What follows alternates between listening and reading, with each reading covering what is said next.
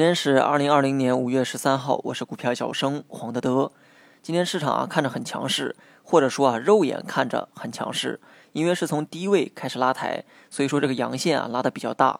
但很多人忘了哈，大盘零轴啊才是地平线，大盘日线呢始终保持在调整的范畴内，高不成低不就。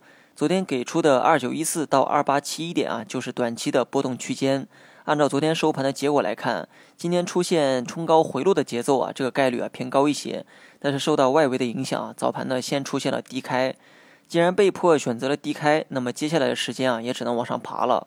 昨天给出的区间支撑是二八七一点，那么今天早盘最低是二八七五点，相比朝下朝上的空间显然更大一些。今天尾盘呢再次摸到了两千九百点，有趣的是啊，收盘呢始终不上两千九。不过这次的尝试啊，和上一次呢有些不同。这次啊，先动用了创业板去带动情绪，而上一次啊，只是一味的去拉权重，结果呢，导致小票啊出现了分化。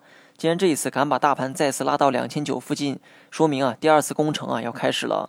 其实从筹码分布来看，大盘真正的强压力位啊是在二九五零一带，目前面临的只是心理压力位。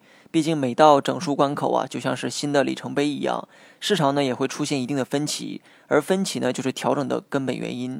今天量能啊始终是不足的状态，但我想啊明天还是会做一下攻击两千九的动作。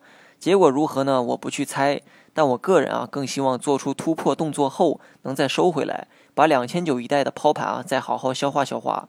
这话不代表我个人看跌，相反我一直在强调大盘日线没有破位这句话。说明大盘从二六四六点以来一直保持着缓缓上升的趋势。既然没有破位，那我个人更倾向于日后的大盘还会继续走高，因为这就是技术语言。任何分析方式啊都可以出错，但你要忠于自己的风格。日线既然没有破位，那就乐观一点。至于盘中的波动啊，少去理会。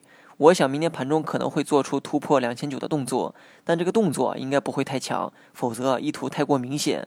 要么突破后再收回来，要么即便是收阳，也会以模棱两可的姿态收个小阳线。好了，以上全部内容，下期同一时间再见。